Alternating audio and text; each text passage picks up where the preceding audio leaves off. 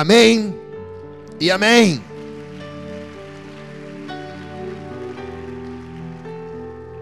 Podemos assentar.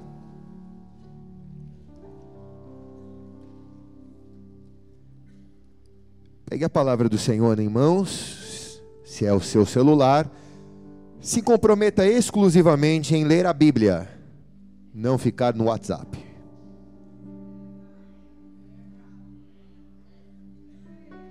Amém. Eu vou pregar o evangelho mais popular dos dias de hoje. Quero te convidar a abrir a palavra do Senhor no evangelho de Demas.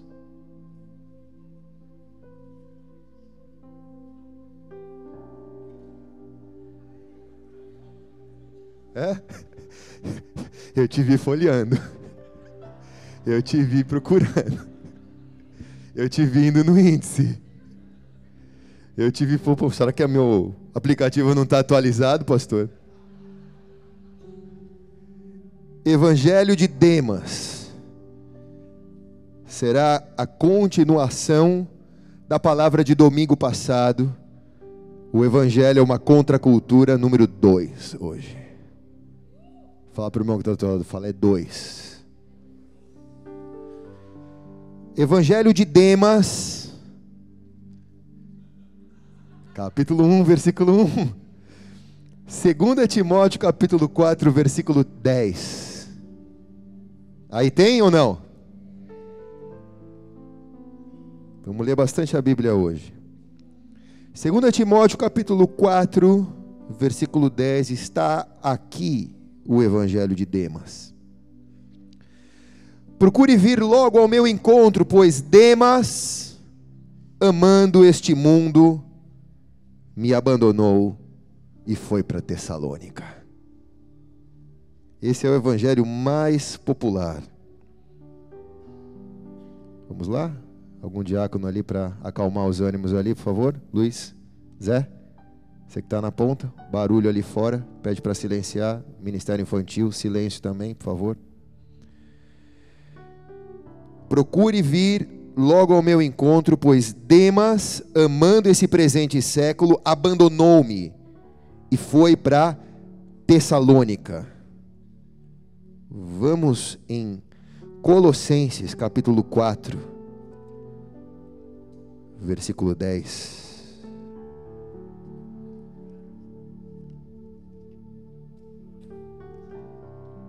Colossenses capítulo 4 melhor, versículo 14.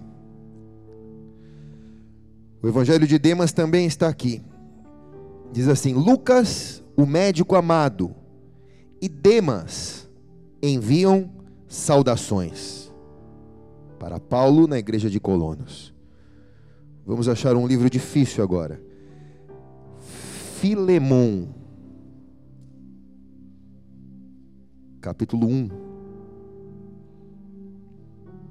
Versículo 23. Está aqui o evangelho de Demas de novo.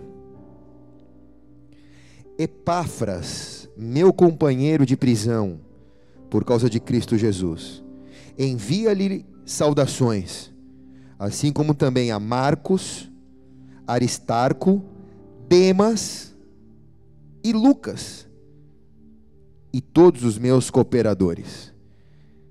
Que a graça do Senhor Jesus Cristo seja com o espírito de todos vocês.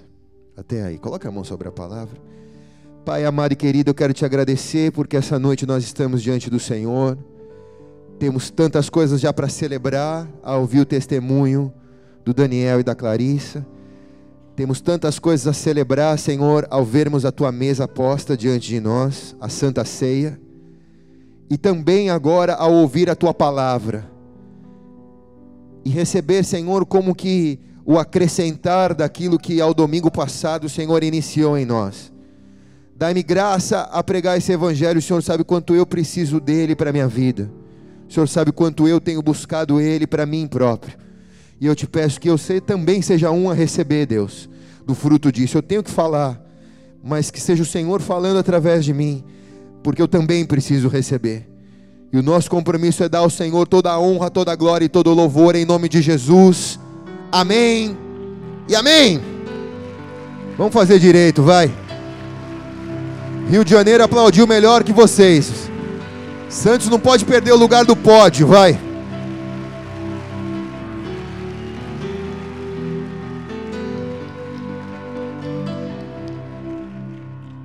Para que você entenda, se está pegando o bom de andar e tenha ainda a chance de sentar na janelinha. No domingo passado, nós iniciamos um assunto aqui muito importante. Na verdade, é algo para meditarmos e nos aprofundarmos nisso. É uma autocrítica a nós mesmos, como igreja de Jesus Cristo. Porque a igreja sou eu e você, não são instituições e nem placas, somos nós a igreja. Vimos em João capítulo 15, versículo 18 e 19, domingo passado, um texto que Jesus disse assim: Se o mundo odeia vocês, lembre-se que ele me odiou primeiro. Porque se vocês fossem do mundo, o mundo amaria vocês, por serem dele. Mas eu escolhi entre as pessoas do mundo, e vocês não são mais do mundo, por isso o mundo odeia vocês. E vimos que o evangelho verdadeiro de Deus, o evangelho que busca a cultura do céu, viver a cultura do céu aqui na terra, nos faz ser odiados pelo mundo, porque é uma contrapartida à cultura do mundo, é uma contracultura à cultura dos céus, mediante ao confronto com a cultura do mundo. Deus espera algo de nós e o mundo espera outro algo de nós. E quem muitas vezes está vivendo a cultura do céu aqui na terra, como Jesus disse, não será amado pelo mundo, será odiado pelo mundo, porque não pertence à cultura do mundo, mas já está vivendo a cultura do céu. E viver a cultura do céu aqui no mundo é, na verdade, uma contracultura. E nós, muitas vezes, somos revolucionários, somos tratados como revolucionários. E somos realmente revolucionários, mas a nossa revolução, ela não é feita com armas, mas ela é feita com cultura, com a cultura do céu, com a cultura da palavra sendo vivida na nossa vida dia a dia aqui na terra. Amém ou não? Mas há um grande problema na igreja da nossa geração.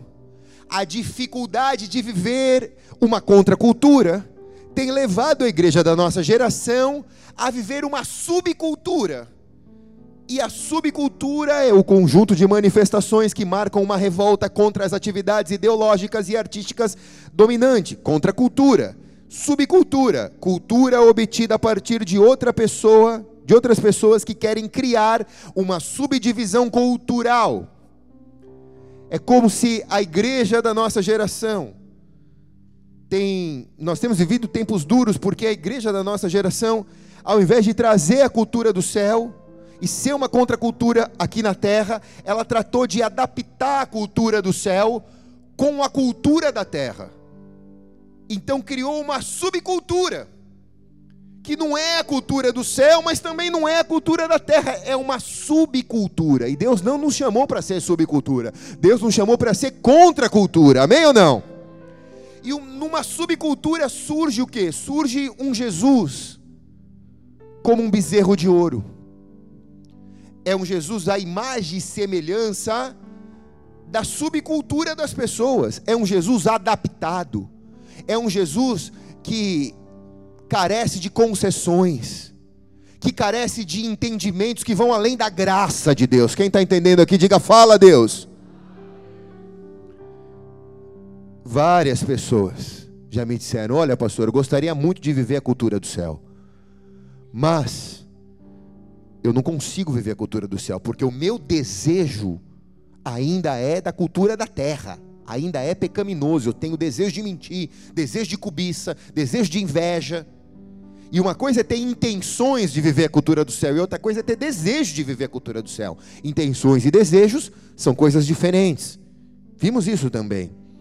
Que você pode ter excelentes intenções, mas os seus desejos não representam as suas intenções. O inferno, ou melhor, o inferno está cheio de cristãos que tiveram boas intenções, mas por causa dos desejos pecaminosos pecaram, e o desejo é um caminho. E se o teu desejo é um desejo pecaminoso, é um caminho de morte. E a Bíblia diz que o salário do pecado é a morte.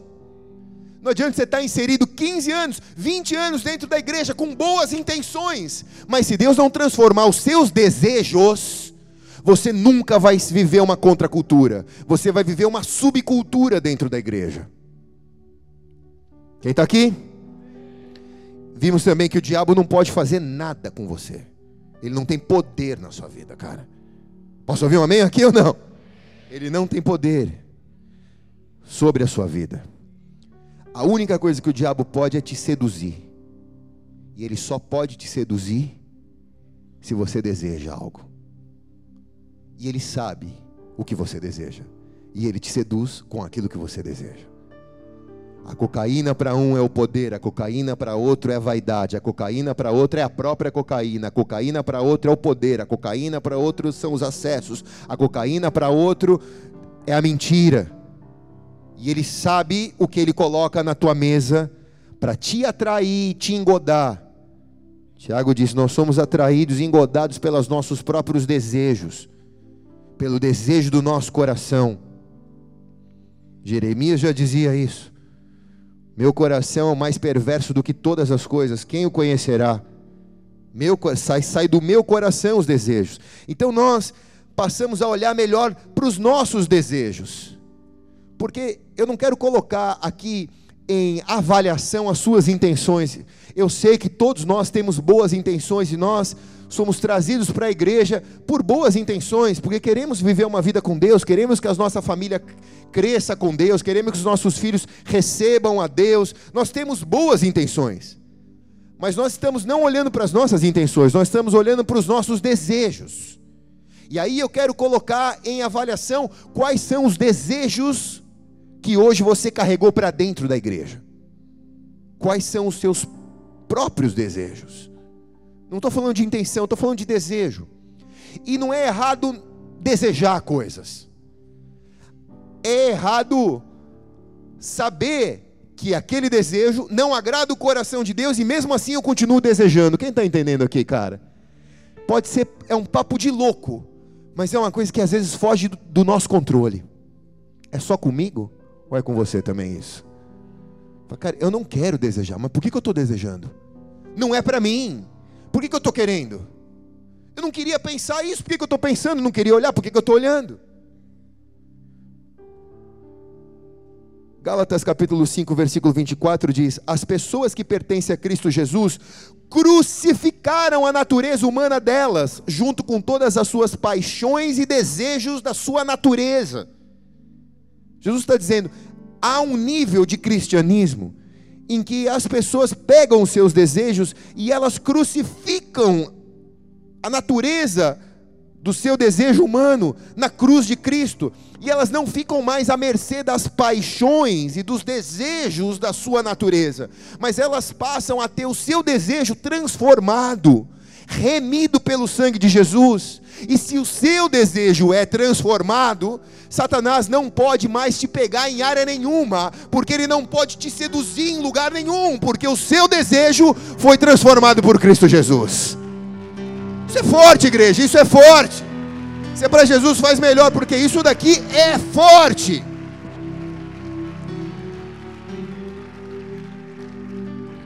Isso daqui é é feijoada, cara. Fala para o irmão que está ao teu lado, fala, isso daqui é feijoada, da gorda. Só que a gente precisa agora esmiuçar algumas coisas, mergulhar um pouco mais. Confesso a vocês que eu preguei essa palavra do domingo passado no congresso agora lá do Rio de Janeiro. E como foi duro isso. Porque não é um evangelho de alta receptividade. Não é um evangelho de você será milionário, você será feliz, tudo dará certo para você. Não, não é uma mensagem assim. É uma mensagem de enquadramento. Deus está te enquadrando. Deus está falando: Eu conheço os teus desejos e eu quero agora que você avalie e que você conheça os seus desejos também. Então a gente olha melhor para a gente, para de olhar para o outro, para de culpar um, para de culpar a igreja, para de culpar o país, para de culpar o Lula que está preso, para de culpar todo mundo. Eu começo a olhar para mim, cara. O problema é a minha natureza humana. Eu quero ser corrigido por Deus, eu quero ser transformado por Deus, eu quero ser uma pessoa melhor, eu quero ser uma pessoa forte na minha fraqueza. Quem está comigo aqui diz amém, cara.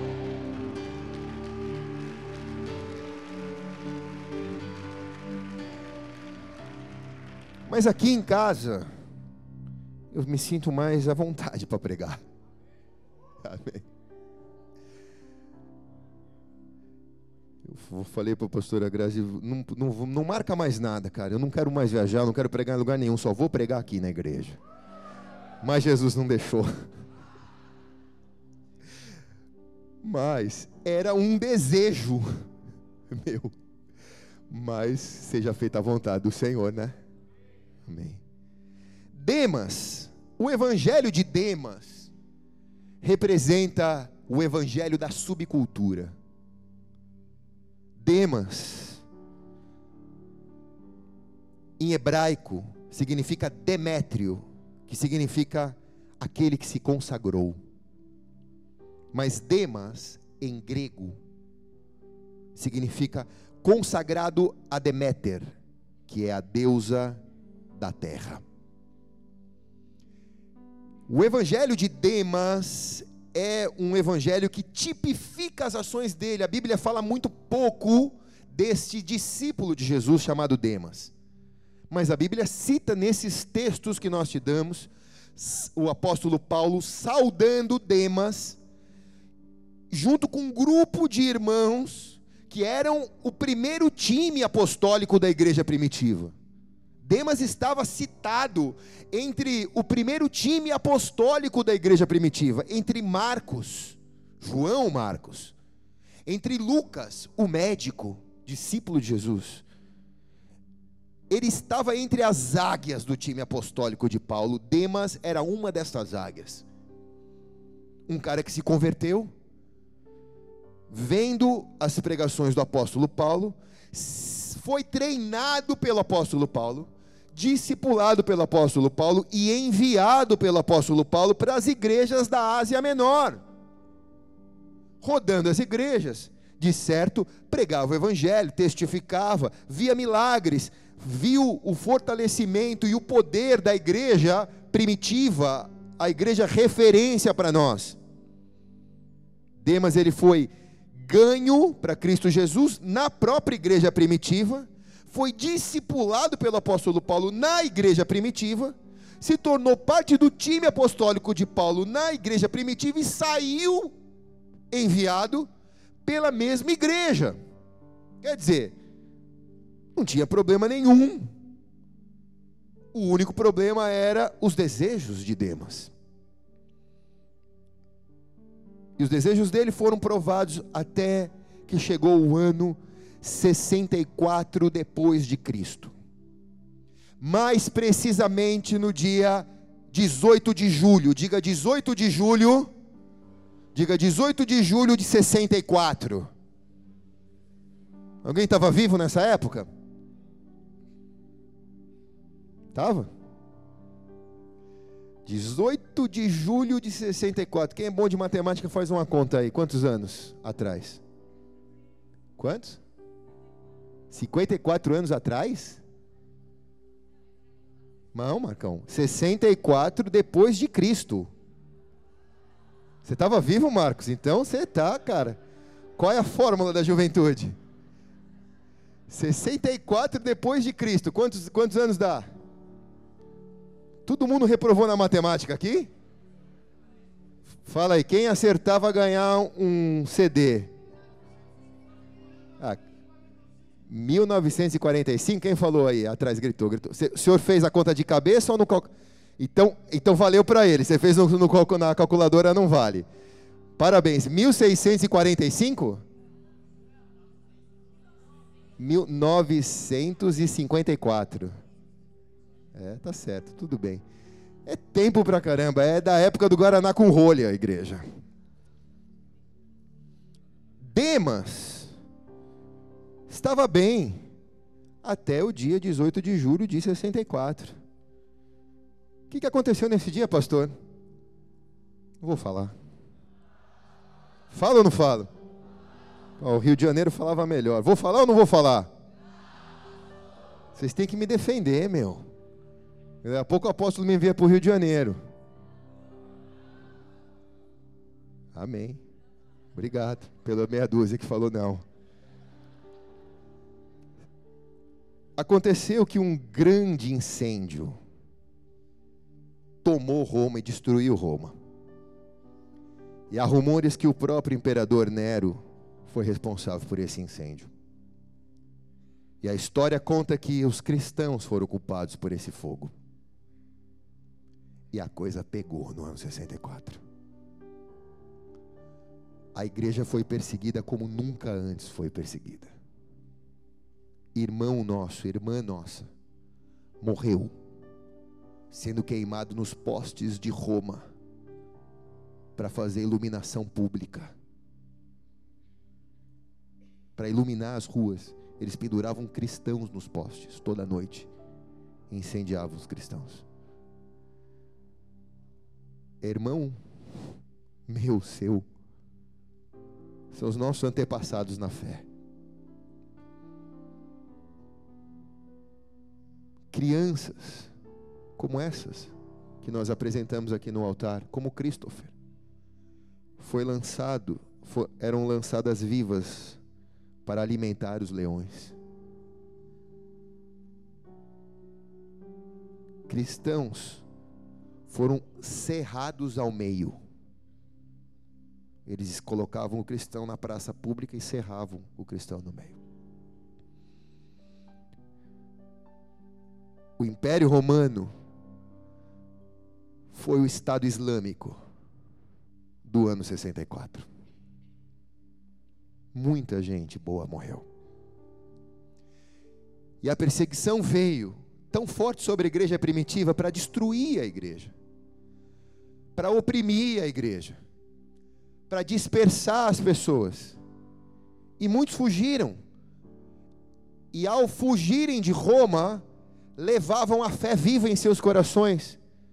E chegando nas cidades da Ásia Menor, pregavam o evangelho, anunciavam as boas novas e as igrejas se multiplicavam e o evangelho e Deus usou a perseguição para espalhar o evangelho. A perseguição foi o combustível missionário da igreja primitiva.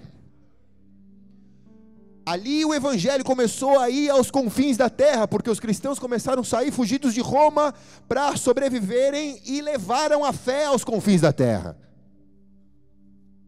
O apóstolo Paulo, nesse momento, é preso em Roma. E a situação está tão sinistra que ele já está vendo a sua morte. Ele escreve para Timóteo, no, na segunda carta, no capítulo 4, no versículo 6: Quanto a mim, a hora já chegou de eu ser sacrificado, e já é tempo de eu deixar essa vida, Timóteo. Está acabando para mim, cara. Os cristãos dispersos pelo mundo, como lemos em 2 Timóteo 4. Crescente foi para a província da Galácia. Tito foi para a região da Dalmácia. Somente Lucas está comigo. Procure Marcos, é o apóstolo Paulo escrevendo, né? Procure Marcos e traga também ele, porque ele me ajudou muito no trabalho. Era um cenário de incertezas, era um cenário de perigo iminente. Era um cenário em que todos que se declarassem cristãos eram condenados à morte. Mas para quem se posicionasse ao lado do Império Romano, era um lugar de muita segurança, era um lugar de muita estabilidade, era um lugar de muita comodidade. Para quem jogasse no outro time, para quem jogasse do lado do Império Romano nessa hora, estava no melhor time, estava no lugar mais seguro, porque aos cristãos serem mortos, os despojos dos cristãos iam para aqueles que denunciavam que eles eram cristãos, como o nazismo, por exemplo. A casa que o cristão construiu e que ele comprou na minha casa, minha vida, a vida inteira, depois que ele era morto, era para patrimônio do governo destinado para quem havia denunciado que ele era cristão. Então, quem jogasse do lado do Império Romano enriquecia. ia ter dinheiro para realizar todos os desejos do coração. Está entendendo ou não? Pensa num controle de televisão. E a gente aperta aquele botãozinho que passa para frente. E nós chegamos aqui, no ano que estamos. Digamos que essa mesma perseguição acometesse a igreja hoje. Quem estaria disposto a não renunciar? Não precisa levantar a mão. Deus conhece seu coração. Quem passaria por lado do Império Romano? Quem ficaria do lado do, da igreja perseguida? Por amor a Cristo. Esse é o Evangelho de Demas. Porque é nesse cenário que Demas vai desertar da fé. É nesse cenário que Demas vai abrir mão da fé. Pois Demas se apaixonou por esse mundo e me abandonou, o apóstolo Paulo disse. Ele se apaixonou por esse mundo, pelo século presente, e me abandonou, disse o apóstolo Paulo. Nós não sabemos ao certo o que passou na cabeça de Demas, mas o que podemos entender é que Demas, ao comparar a cultura do céu com a cultura de Roma, e descobrindo que não havia lugar para subcultura, porque era sim, sim, não, não, ele decidiu dizer não à cultura do céu, porque carecia de um sacrifício pessoal era mais fácil se enquadrar na cultura de Roma, era mais fácil se enquadrar na cultura da terra. Ele tinha tudo a ganhar e nada a perder. Tudo a ganhar e nada a perder.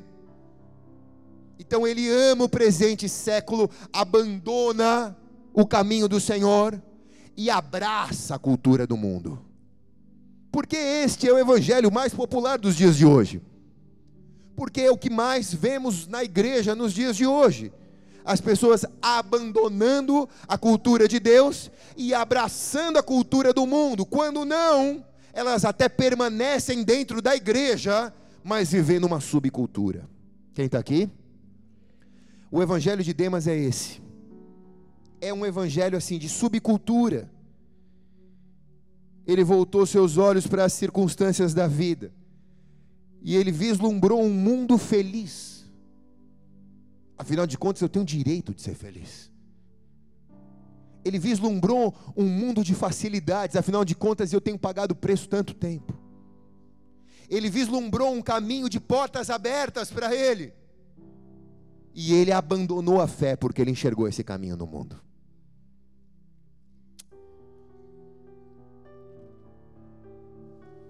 Ele se esqueceu de tudo que o apóstolo Paulo havia ensinado para ele. Ele se esqueceu do dia que o apóstolo Paulo pregou na igreja, que morrer é Cristo e viver é lucro. Ele se esqueceu do evangelho que o apóstolo Paulo pregou na igreja, no dia que o apóstolo Paulo pregou que as aflições de Cristo produzem um peso de glória no Senhor. Ele esqueceu que Deus atenta para os aflitos, Ele honra os humildes, mas ele rejeita os soberbos. Ele desprezou os ensinos de Paulo. Em 2 Coríntios capítulo 4, versículo 16, diz assim: Por isso nunca ficamos desanimados. Isso o apóstolo Paulo pregando. Uma mensagem que, que Demas esqueceu. Por isso Nunca ficamos desanimados, mesmo que o nosso corpo vá se gastando, o nosso espírito vai se renovando dia a dia.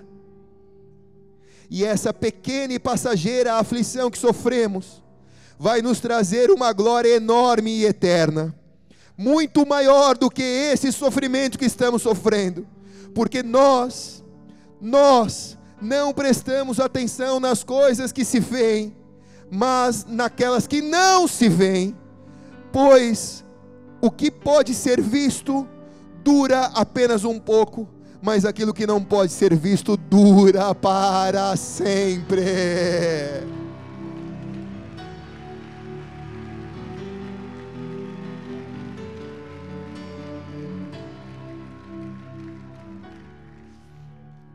Apóstolo Paulo está pregando para a igreja de Coríntios, ele está dizendo: o que, que você está olhando, desejando com os teus olhos, dura por um pouco tempo, no máximo 80 anos.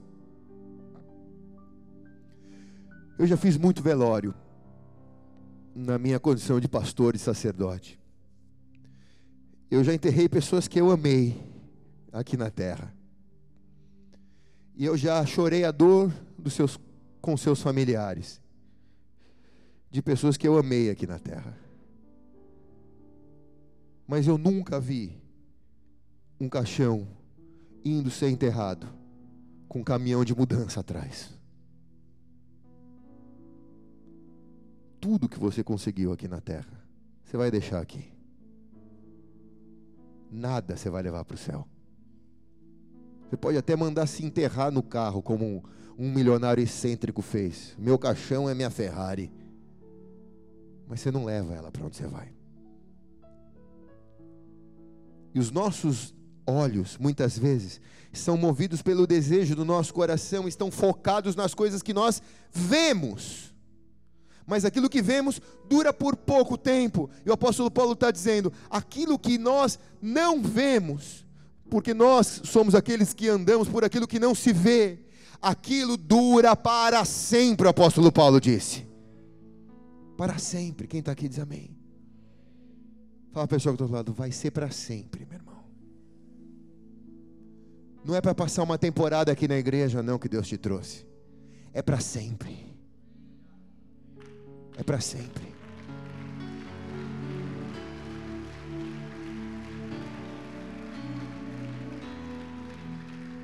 Mas, pastor, eu estou desanimado. Eu também fico desanimado. Mas eu preciso me lembrar do que o apóstolo Paulo pregou naquele dia na igreja de Corinto. Ele pregou: Por isso, nunca ficamos desanimados. Eu falei: Como que esse cara nunca fica desanimado se eu fico? Porque ele disse: mesmo que o nosso corpo vá se gastando, o nosso espírito vai se renovando dia a dia eu estou cansado, meu corpo está desgastado, mas Senhor, o meu espírito se renova dia a dia na tua presença. E eu não vou amar o presente século, eu não vou amar a cultura da terra, eu vou me renovar dia a dia na tua presença e vou viver e vou amar a cultura do céu. Do céu!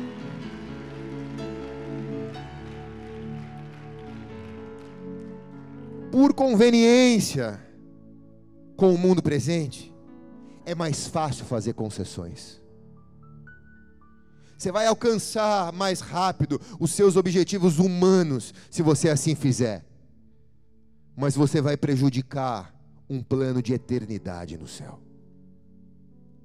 Deus não te chamou para viver uma subcultura. Deus não te chamou para viver no liminar, no limiar da glória e do pecado, da glória e do pecado, da glória e do pecado. Não, Deus não te chamou para ser um povo de fronteira para morrer no deserto. Deus te chamou para entrar na terra prometida.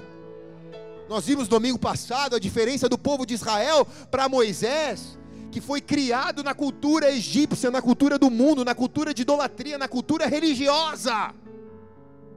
Em momento nenhum na peregrinação no deserto, ele se lembrava, Moisés se lembrava dos manjares do Egito, mas o povo que era escravo no Egito, na peregrinação teve fome, lembrou do Egito e murmurou, teve sede, lembrou do Egito e murmurou, no Mar Vermelho, na diversidade, na aflição, quando os inimigos iam pegá-los, lembraram do Mar Vermelho, disseram Moisés, porque nos tirou de lá, nos deixasse lá, pelo menos nós morreríamos lá, não morreríamos no deserto, pelo menos lá tínhamos comida, pelo menos lá podíamos nos abastecer abastecer, nos alegrar à noite em nossas casas, no nosso gueto evangélico. Era um povo de subcultura, ninguém entrou na terra prometida, só Josué e Caleb. Eram os únicos que tinham a cultura do céu ali. Quem está aqui diz amém. Levante sua mão ao céu. Você não vai morrer no deserto. Se Deus te chamou para herdar a terra prometida, você vai herdar a terra prometida. Você vai se desvencilhar das coisas desse mundo presente. Nada disso vai pegar. Os desejos do seu coração vão ser crucificados essa noite na cruz de Cristo. E as demais coisas o Senhor vai fazer na sua vida. E quem recebe diz amém. E amém. Eu profetizo isso em nome de Jesus.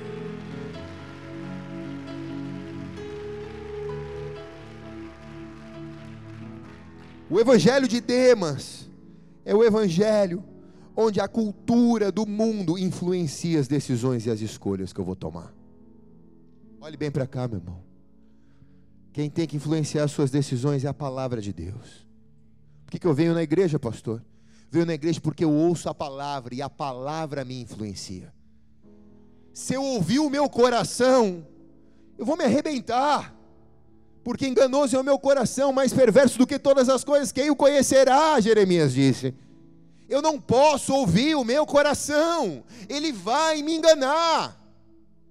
Eu preciso olhar para a palavra de Deus, é ela que me aconselha. Por que, que eu vou na célula? Por causa da palavra. Eu não preciso falar o que eu estou passando para ninguém, pastor. É só eu chegar ali na igreja, falar, Senhor, fala comigo. Eu sento ali, sabe? Eu começo a adorar a Deus, já começo a sentir a presença de Deus. E aí, de repente, vem uma pessoa pregar que eu nunca vi, nem sei quem é. E aquela pessoa começa a pregar e eu começo a ver que é Deus falando para mim. Parece que alguém contou uma história para ela e é Deus falando comigo. Quem já viveu isso aqui? Levanta a mão.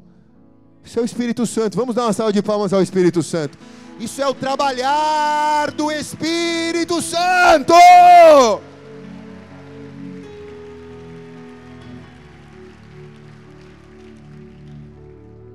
As minhas decisões, as minhas escolhas, elas me levam por um caminho de morte, de destruição, cara. Eu, eu brigo comigo, eu falo, cara, como, como que eu faço tanta besteira? Por que, que eu não fiquei quieto? Por que eu tive que falar? Por que eu tive que ir? Que eu não fiquei quieto? Por que, que o meu ímpeto me colocou nesses lugares, nessa situação? E aí não adianta pedir para o pastor resolver, não adianta pedir para o líder resolver. Deus fala para você: você se enrolou, resolve sozinho, cara. Vai e resolve. Às vezes as pessoas sabem que, ah, pastor, estou numa situação, estou todo enrolado assim, assim, assim. Eu falei, meu, o que você quer que eu faça? Só posso orar por você. Vai e resolve. Eu não posso ir resolver por você. Não é a maneira que Jesus pastoreava. Só te abençoo e vai na tua força e resolve. Mas o ímpeto, as decisões e as escolhas que o nosso coração nos, nos, nos leva a tomar, nos aproxima do Evangelho de Demas. Nos aproxima do Evangelho de Demas, a vaidade, o orgulho, mais a vaidade nos aproxima do Evangelho de Deus.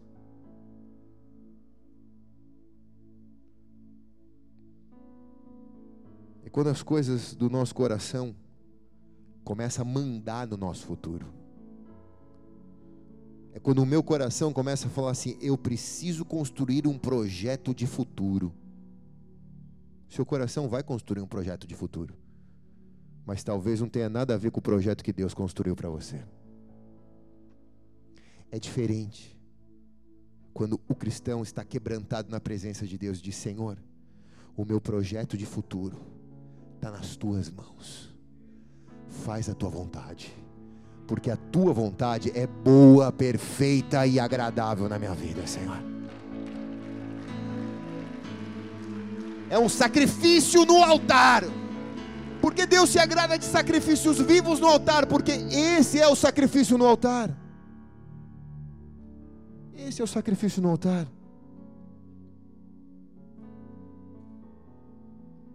Sabe, nesse processo, a maneira mais habitual que eu tenho, não vou pregar sobre isso, tá? Quem sabe eu faço a parte 3 da palavra, mas rapidinho. Amém.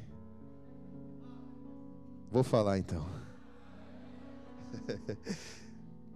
o que mais habitual é que nos aproxima do evangelho de Demas é primeiro, ficar pensando que nós podemos enfrentar o poder das trevas sozinhos. Lê na tua casa Lucas 22, de 31 a 33. Nesse texto de Lucas 22, a gente vê Jesus dizendo para Pedro: Pedro, Satanás me pediu você para te peneirar, para te provar. No entanto, o Senhor Jesus se colocou como intercessor e seu defensor. Satanás pediu Pedro: Deixa eu peneirar Pedro. Deixa eu provar Pedro. Quem está aqui? Irmão, olhe para cá. Você acha que tem diferença entre eu, você, entre você e Pedro? Se Pedro foi peneirado, por que, que você não vai ser? Se Pedro foi provado, por que, que você não vai ser? Por que, que eu não vou ser? Mas saiba que você tem um defensor que é Cristo Jesus.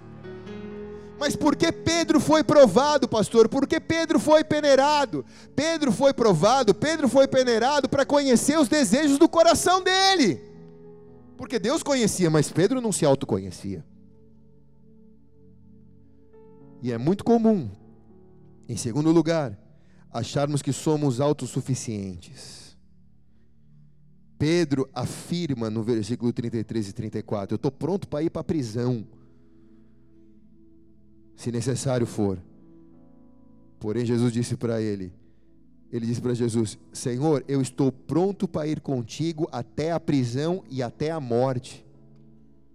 Hã? Foi? Você conhece a história? Ele foi ou não foi? Diga não.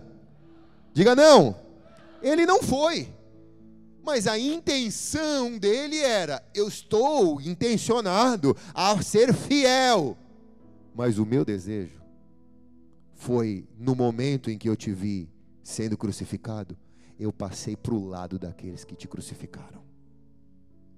Porque eu tinha que preservar minha vida, né, Jesus? É muito comum no Evangelho de Demas abandonar a nossa vida de oração. Porque Deus fala através da oração, Mateus 26, de 36 a 46. Pedro, Tiago, João estão com Jesus no Getsemane, a fim de orar. E Jesus os repreende, porque eles estão dormindo no momento da oração. E Jesus diz para ele: Como vocês podem enfrentar e suportar a tentação dessa maneira. Sem oração, a tentação te pega. Com oração, a tentação foge de você, porque você está fortalecido. Quem perdeu a vida de oração, começa a se aproximar do Evangelho de Demas. Começa a se aproximar do Evangelho de Demas também quem usa as armas mundanas. Lucas 22, 47, 51. Foram os momentos mais tenebrosos, onde Pedro negou a Jesus, onde Judas entrega a Jesus, onde quando Judas entrega Jesus, Pedro nega Jesus ao usar uma arma mundana, arrancar a espada e cortar a orelha do soldado. Ele nega Jesus, porque ele está três anos andando com Jesus, e Jesus dizendo: Eu sou o príncipe da paz.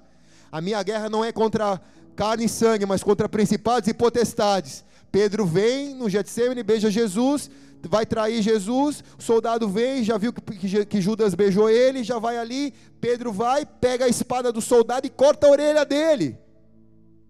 Jesus vai, pega a orelha, dá uma lambidinha, cola a orelha. E o cara, ah, Jesus, o cara é salvo. O cara fica ali em êxtase e é salvo. E Pedro, não aprendeu nada, cara. Três anos andando comigo, pegando a arma do mundo para quê? Quem está aqui? Quando nós chegamos para montar o trabalho no Haiti, anos atrás, eu tive com o embaixador do Brasil e era um momento de muita crise no Haiti. Ah, não vou contar isso não, deixa para lá, vai. Fala ou não falo, vai? Tudo bem. Aí então, eu cheguei pro cara, né?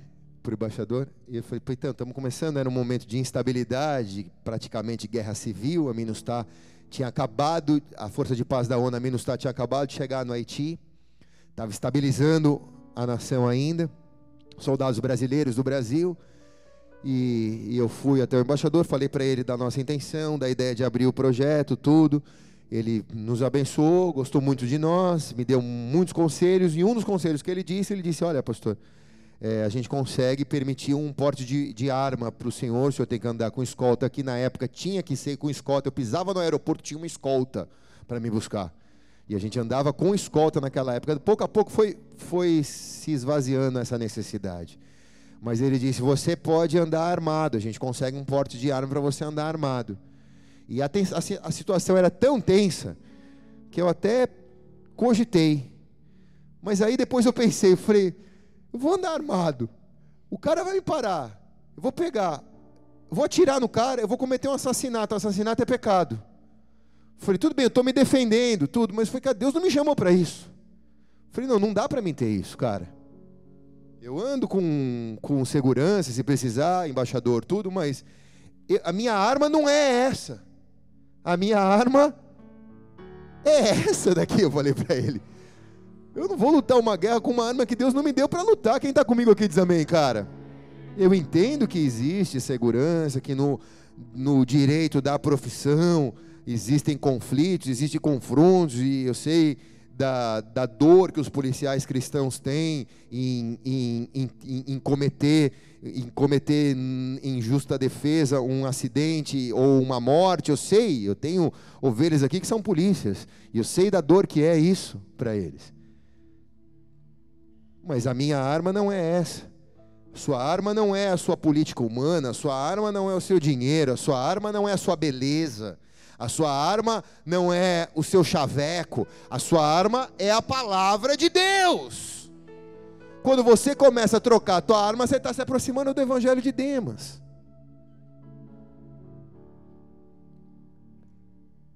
Seguir Jesus de longe também nos leva a nos aproximar do evangelho de Demas. Quero te lembrar que Jesus tinha o mais próximo, ele tinha os três mais próximos, ele tinha os doze mais próximos, ele tinha os setenta mais próximos e ele tinha uma multidão de pessoas que o acompanhavam, que o andavam com ele, mas que viviam uma vida longe, de superficialidade, uma vida onde a espiritualidade não era tão exigida porque eu estou tão longe dele. Isso me leva a me aproximar do Evangelho de Demas. Me leva a me aproximar do Evangelho de Demas. Me leva a me aproximar do Evangelho de Demas. Também me assentar na roda dos escarnecedores, diz a palavra. Todo crente que se assenta na roda dos escarnecedores é um forte candidato a abandonar a fé. Mas são meus amigos de infância, pastor. Se eu não pregar o evangelho para eles, quem vai pregar? É você que vai pregar. Mas para você pregar o evangelho para eles, você não precisa sentar na roda dos escarnecedores e nem beber com eles para pregar o evangelho para eles. Ah, mas como eu já ouvi isso, mas pastor, eu estava ali, cara, comecei a beber com os caras, eu só falei de Jesus para eles. Só envergonhou o nome de Jesus. Porque era melhor não ter falado nada e vivido o que a palavra fala. Diga que fala Deus. Porque as suas ações falam mais que as suas palavras, cara. Quem está aqui diz amém? Aí quando você levantou e foi embora com a sensação de que você fez, a sua missão está cumprida, eles falaram: que coisa, né, cara? Ele fala tudo isso, é tão bonito, mas por que, que ele está aqui bebendo com a gente? Se Deus fosse bom mesmo, ele, ele, a gente estaria com ele, não ele com a gente? Você tem que ser luz no mundo. Você precisa ser luz no mundo. Mas Deus não te chamou para acender a roda dos escarnecedores. Deus vai desfazer a roda dos escarnecedores. E você vai ser luz para a vida dessas pessoas em nome de Jesus.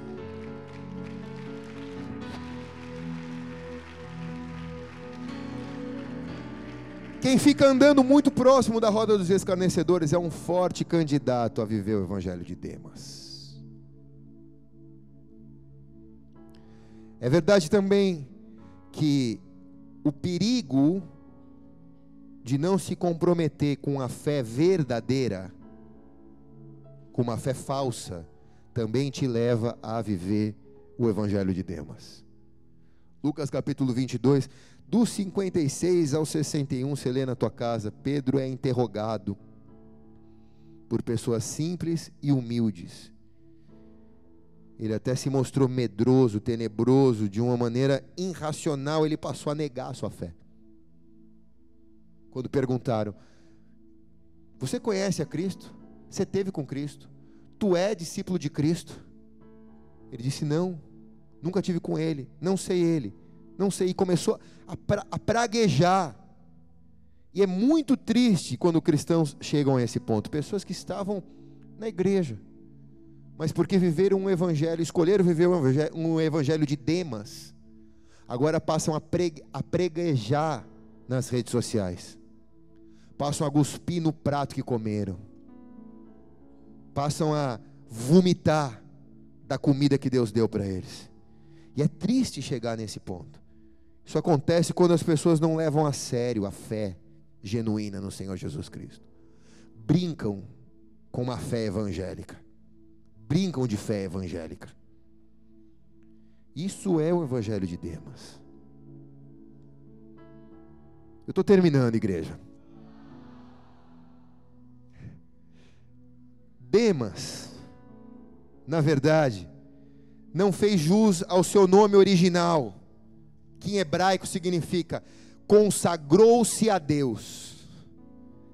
Ao ele consagrar-se a Deus, ao, ao ele ser Demas, a história dele essa noite poderia ter sido contado como um homem de contracultura, como João Marcos, como Paulo, como Tiago, como Barnabé, um homem que foi uma contracultura e que resistiu ao dia mal e havendo feito tudo ficou firme no Senhor.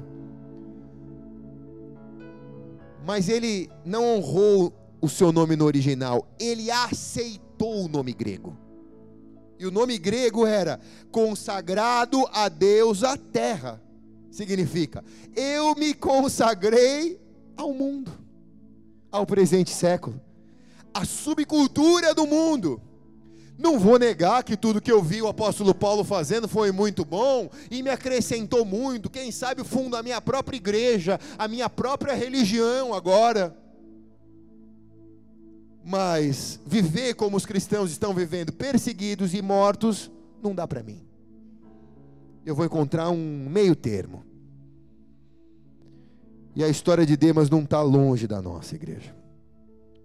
Ou nós somos consagrados a Deus e suportamos tudo por amor ao Evangelho, ou nós cedemos às pressões das perseguições e encontramos um Evangelho de subcultura ao qual nós nos consagramos ao mundo. Ao mundo. A igreja da nossa geração, ela está imergida nesse evangelho de subcultura. Imergida nesse evangelho de subcultura. Imergida nesse evangelho de subcultura.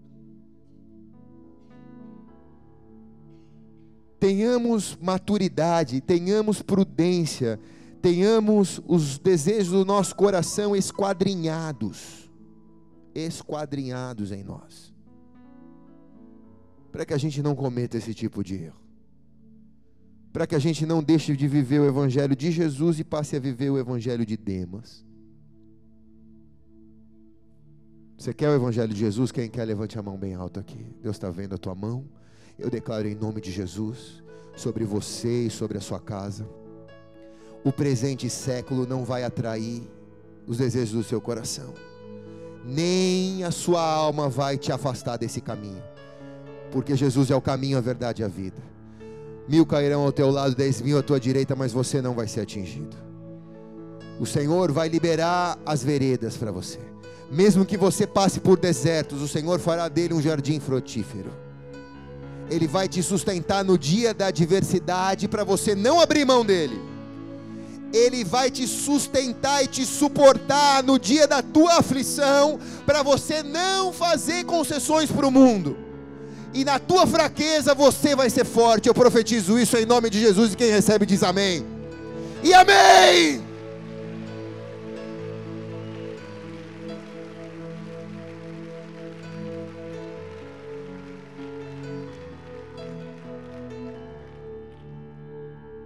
Glória a Deus. Quem está aqui, diga amém, cara.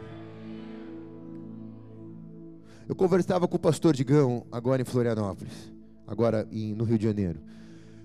E a gente conversava muito sobre isso. E eu falei para ele, cara, as, as igrejas estão esticando tanto o chiclete, né, Digão? E eu falo isso para mim também, aos pastores que estão aqui também, para que a gente vigie nisso. Nós estamos esticando tanto o chiclete que podia ter sido mais rápido, mais objetivo, mais claro, mais focado. Mas a linguiça precisa ser enchida. E aí o culto dura quatro horas, cinco horas, seis horas. E as pessoas vêm programadas com uma coisa, acabam, acabam tendo que sair duas horas mais tarde. Às vezes acontece o mover, tudo bem que precisa ir, pode ir, tudo. Eu estava falando isso, a gente estava conversando sobre isso. Falei, a gente precisa sintetizar os recados da nossa igreja, né, pastor? Eu falei para ele.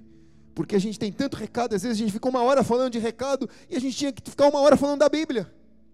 Ou podia falar tão rápido do recado, ficar uma hora falando da Bíblia e liberar o povo mais cedo. Mas por que, que precisa ser tão massacrante? Porque isso é uma subcultura. A gente falava entre a gente isso. Isso é uma subcultura. Então eu abri o meu coração para ser reformado nisso. Eu quero ser muito prático e objetivo. Eu não quero ser frio, mas eu quero ser prático e objetivo, cara. Eu não quero ficar falando para agradar o teu coração. Vou falar o que Deus mandou e acabou, acabou, acabou, acabou o culto. Mas pastor, fala mais. Não dá, cara. Estou falando o que Deus mandou. É isso daqui, cara. Ah, mas eu queria ficar mais, pastor. Mas fica aí na cantina conversando, batendo papo. Mas aquilo que Deus deu é o que Deus deu e nada mais. Nada de humano. Esse é o ponto. Nada de humano, cara. O problema é o humano. Quem está entendendo aqui diz amém. Problema nosso é humano, porque eu, te, eu, eu acabei a palavra aqui, irmãos. Mas eu podia ficar falando aqui tudo que eu acho que eu tenho que falar, mas eu não vou fazer isso, porque eu acabei já aqui, então acabou. Fecha o olho, baixa a cabeça. acabou, meu irmão.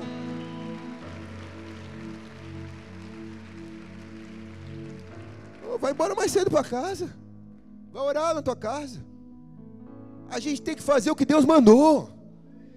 Parar de fazer o que a gente acha que a gente tem que fazer. A gente tem que fazer o que Deus mandou.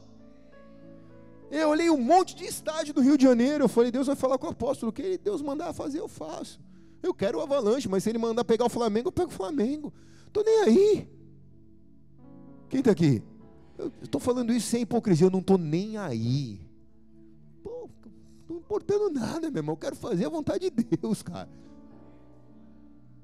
Ah, mas pastor, briga pelo o estádio. O irmão falou: vamos brigar, vamos argumentar. Quem sabe nós convencemos o apóstolo. Eu eu não quero convencer ninguém. Se Deus falar com ele, eu obedeço. Acabou.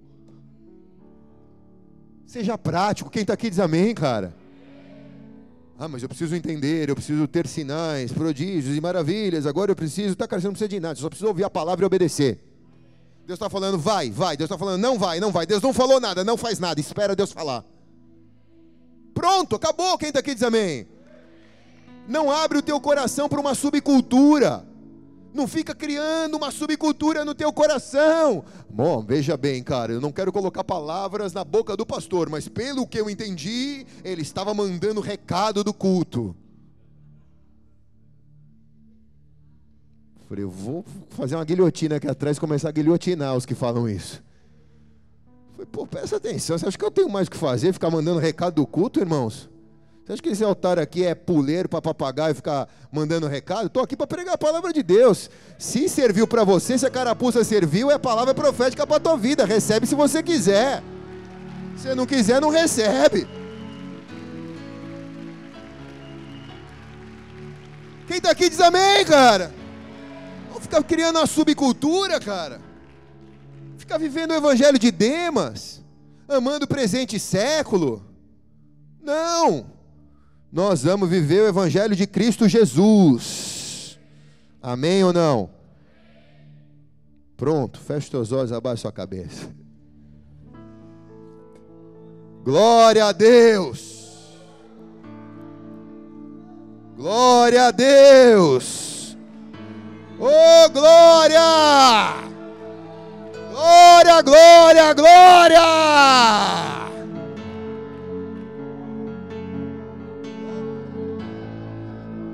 Que o leão ruja, eu não quero ser domado. Fique de pé, igreja.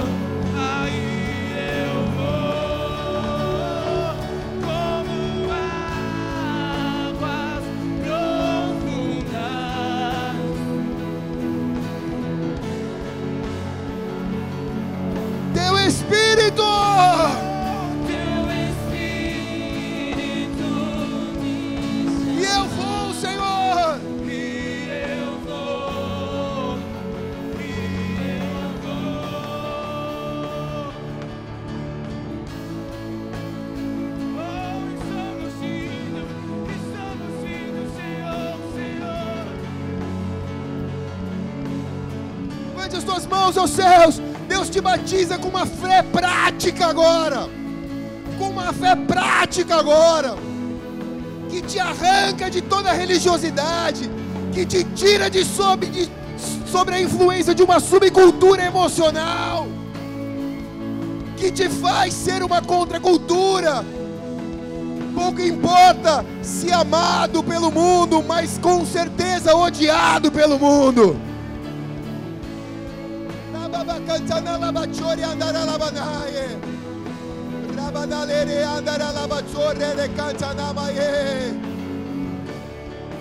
Quando o fogo descer, eu quero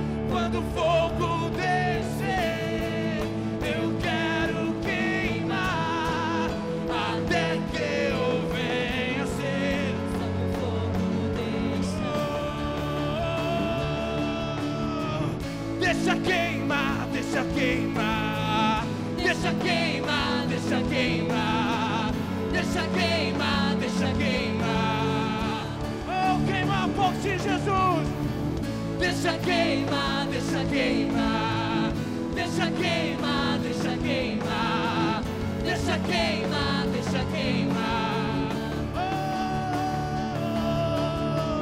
Deixa queimar, deixa queimar. Deixa queimar, deixa queimar. Deixa queimar, deixa queimar. Oh, queima, Senhor, queima, queima. Deixa queimar, deixa queimar.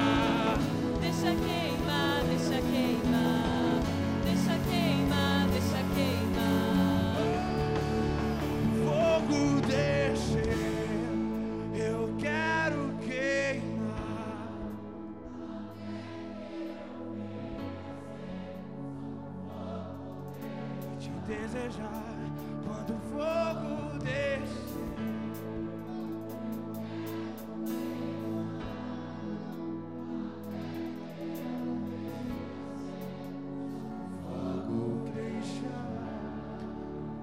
Levante as mãos para cá.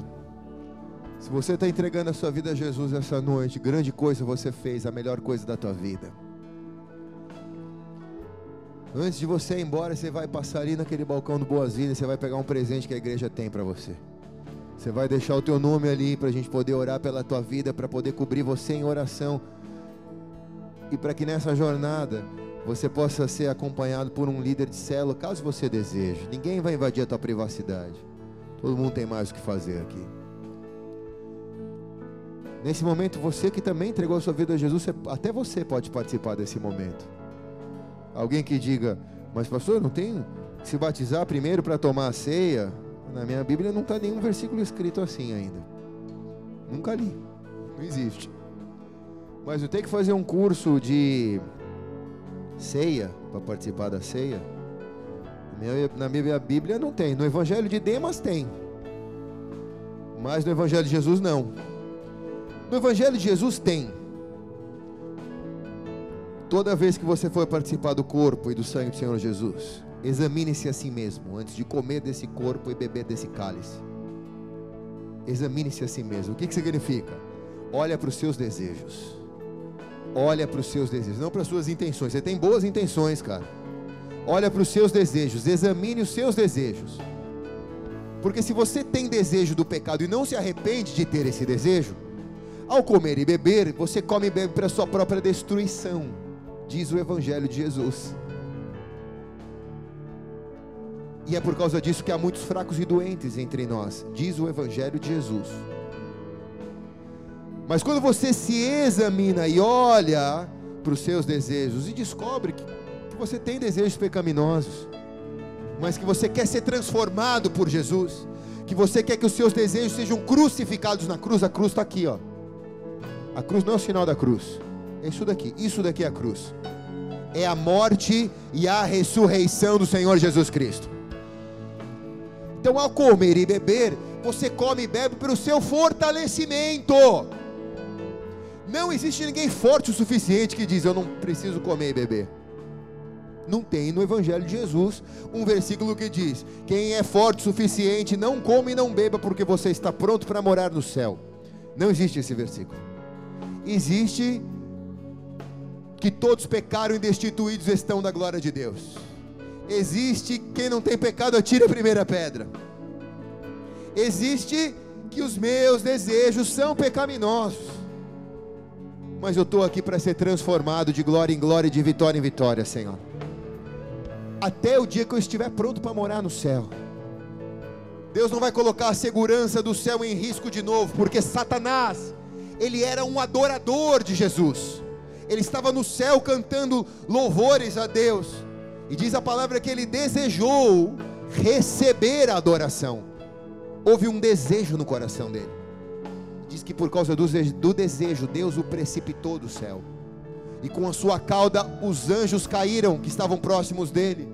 E hoje são os demônios aqui na terra. Satanás surgiu assim, com um desejo no coração de querer ser como Deus ou maior do que Deus. E Deus limpou o céu de desejos. E Deus salvou cristãos. Mas ao salvar, Ele não arrebatou para o céu, Ele deixou na igreja, porque na igreja é o lugar onde os seus desejos são transformados, onde você é treinado para viver a cultura do céu. Então, se você está sendo muito treinado na igreja, dê glória a Deus por isso, porque Deus está tirando os desejos errados e colocando a cultura do céu na tua vida. Se ninguém está pisando na tua unha aqui na igreja, é porque você escondeu o teu pé. Mostra o teu pé para o teu líder. Mostra o teu pé no NV na sexta-feira. Mostra o teu pé que alguém vai pisar no teu pé para te treinar e para te fazer uma pessoa à imagem e semelhança de Cristo Jesus. Ninguém aqui é treinado o suficiente para dizer eu sou o treinador maioral. Não, eu também sou treinado, meu irmão. Eu sou lixado. Mais do que você às vezes. Você nem imagina quanto que eu sou lixado. Passa uma semana comigo, você vai ver o quanto que eu sou lixado, quanto que eu sou limado. Mas isso é para os meus desejos morrerem. Eu quero, Jesus. Eu quero. O Senhor sabe como eu quero que isso aconteça.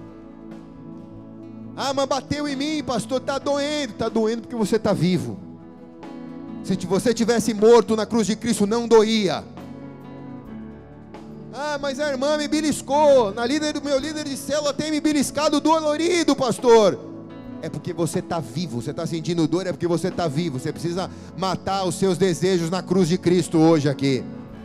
Porque quem está morto não sente dor, meu irmão. Pode pisar no pé, pode beliscar, pode cuspir na cara. Eu já morri para esse mundo. Eu já vivo para a glória de Deus. Eu já não pertenço mais a mim, mas eu pertenço a Cristo Jesus. Cristo em mim, a esperança da glória.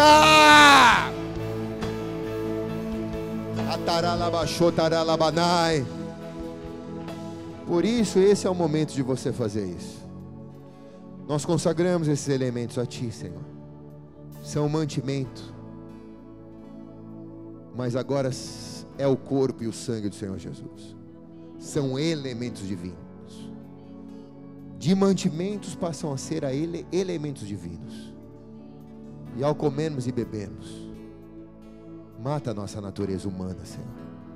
Com as nossas paixões, com os desejos do nosso coração, com a nossa subcultura religiosa, com a nossa subcultura religiosa, com o nosso espírito de manipulação, com o engano do nosso coração, mata isso em nós, mata isso em nós, e nos faz aqui, Senhor, sairmos daqui, daqui restaurados, Deus, genuinamente transformados pelo Teu amor e pela Tua cruz, em nome de Jesus. Os ministros vão servir, não come e não beba ainda, apenas pegue e fique adorando a Deus para que a gente faça isso juntos.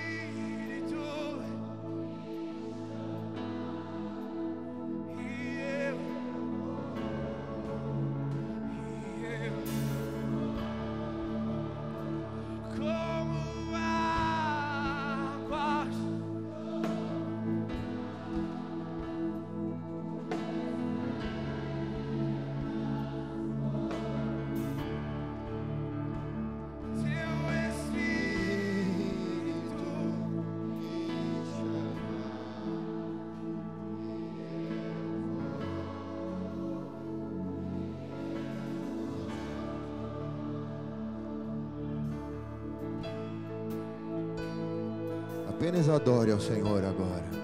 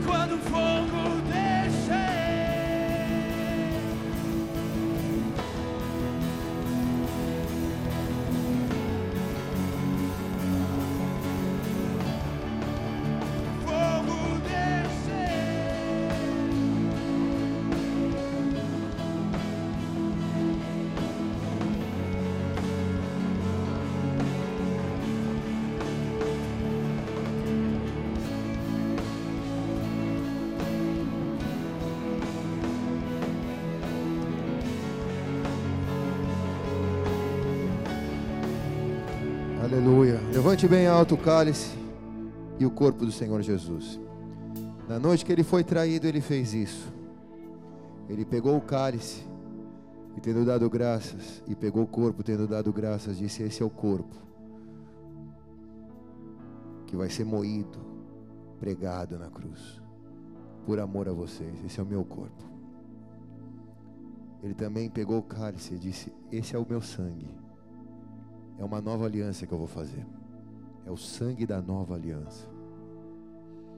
Todos os que comerem e beberem, comem e bebem em memória daquele que vive até que ele volte. Essa foi a ordenança dele. Isso mantém o fogo aceso dentro de nós, esse fogo cerrado no nosso peito. Importante a gente entender o que a gente canta, né? Parece que não me deixa descansar. Quer dizer, será que o Evangelho não tem o descanso? Não, o Evangelho é o descanso. Mas eu não me canso de buscar a presença do Senhor. Nisso eu não quero descanso. É isso que a música fala. É por isso que eu não quero descanso. Eu não canso. Eu não quero descanso de buscar a presença do Senhor. Eu não quero férias de Deus. Eu quero Deus para minha vida inteira, todo o tempo, todo o tempo, todo o tempo, de glória em glória, de vitória em vitória. E isso alimenta o fogo cerrado no meu peito. Fogo fechado aqui no meu peito. É um fogo que não se alimenta da religião. É um fogo que não se alimenta da subcultura. É um fogo que não se alimenta das minhas intenções ou desejos. Esse é um fogo que se alimenta da glória de Deus, da presença de Deus, do Shekinah de Deus. É o fogo que consome os meus pecados, as minhas imundícias, as minhas impurezas. É um fogo que queima, mas não consome. É um fogo que consome, mas não queima. Fogo consumidor, diz a, diz a palavra. Aquela do fogo consumidor, qual que é? A igreja já veio, ó.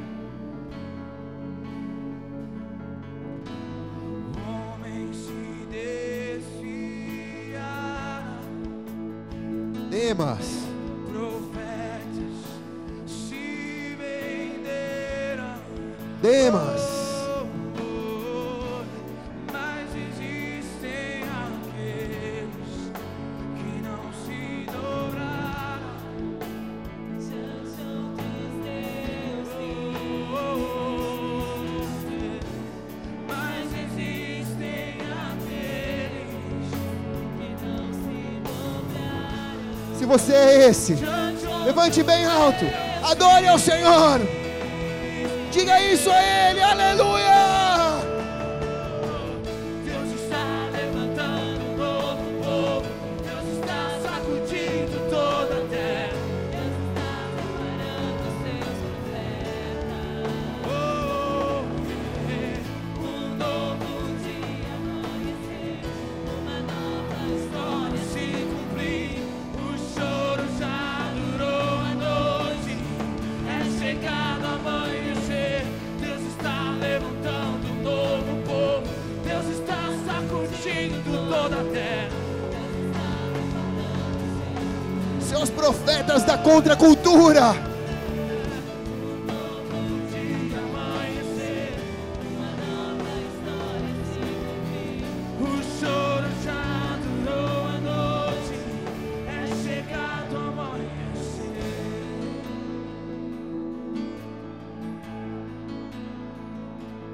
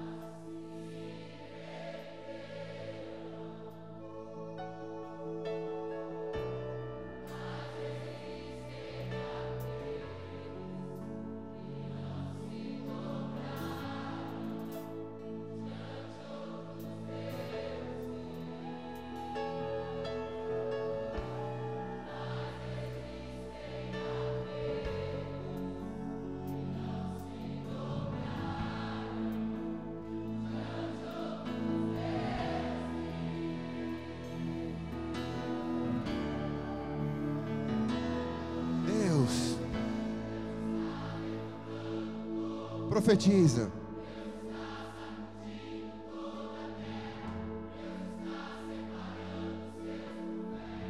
Profetas da contracultura.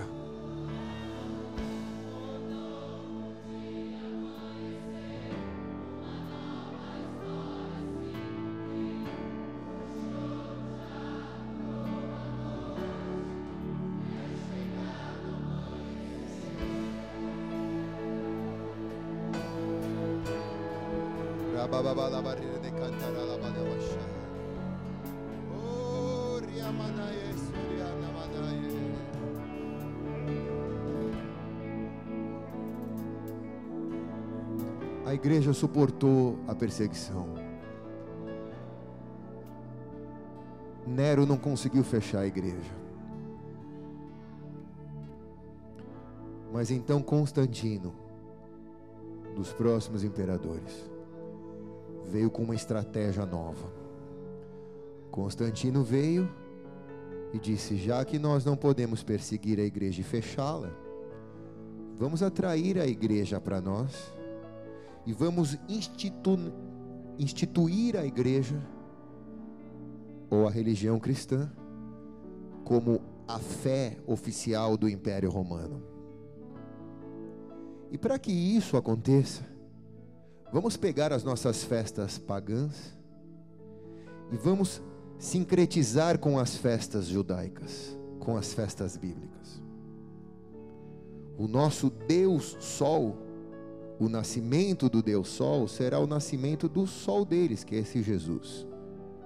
Assim surgiu o Natal, Natalis Solis Invictus, nascimento do Deus Sol. Então, o Império Romano abraçou a igreja. E a igreja que estava sendo perseguida e multiplicada enxergou naquilo um refrigério. Disseram: agora nós vamos ser honrados. Talvez alguns pregadores disseram: agora é o tempo da honra, porque os governadores, os políticos, os imperadores nos reconhecerão por todo o sacrifício que eles nos fizeram sofrer. Mas na verdade a subcultura estava por trás. E ao fazer isso, a história conta que a igreja mergulhou na idade das trevas. Porque quem se levantava para ser um profeta verdadeiro nessa época era tido pela igreja como bruxo, como religioso dos dias de hoje. E era queimado. Era tão perseguido quanto no tempo da igreja primitiva.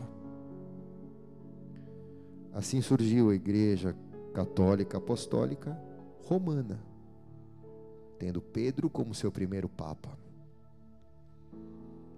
E até os dias de hoje, e olhe bem para cá que isso não é uma crítica à igreja católica, mas essa é uma crítica a nós, porque nós somos uma igreja só. O plano de Deus nunca foi separar a gente.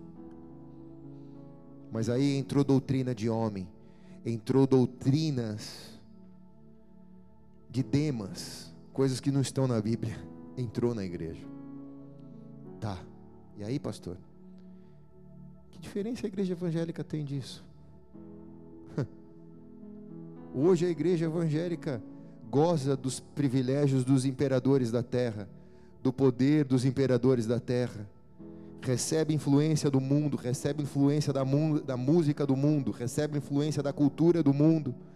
Os pastores, ao invés de parecerem com profetas, estão parecendo mais como preletores co- coaching. As mensagens estão cada vez mais fora da palavra. Outro dia um irmão me enviou um vídeo de um homem de Deus. Na verdade, o irmão dele é um homem de Deus. Ele eu vi que não é tanto. E eu respondi com muita educação ao irmão, disse: "Maravilhosas as palavras do irmão, mas não vi um versículo bíblico. Só palavra de motivação. Porque é uma subcultura hoje. E a igreja também é perseguida da mesma maneira que era. Olha para os seus desejos. Não deixa eles te enganar. Porque o seu desejo vai querer buscar ouvir aquilo que você quer ouvir. Mas você precisa condicionar o seu ouvido a ouvir o que Deus quer falar com você. Quem está aqui diz amém. Levante bem alto o corpo e o sangue do Senhor Jesus, porque a nossa natureza humana vai morrer nessa noite na cruz. Amém ou não, igreja? Então, em um só corpo, comamos do seu corpo e bebamos do seu cálice.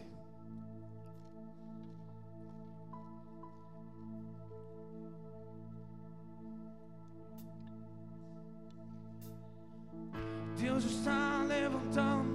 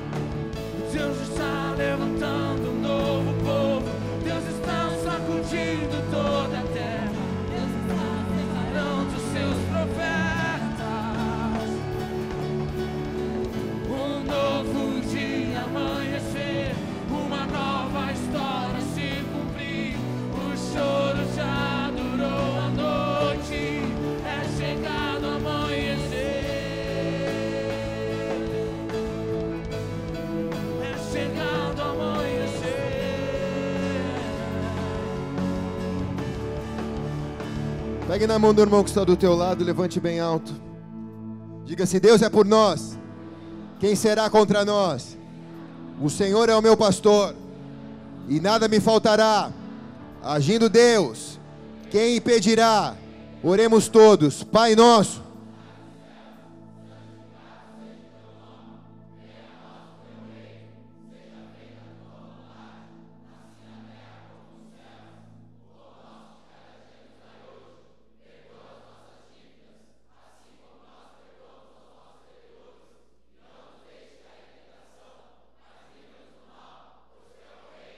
O poder e a glória para sempre. Amém e amém. Eu te abençoo. Vai para uma semana de vitória para viver uma contracultura. Vai na paz.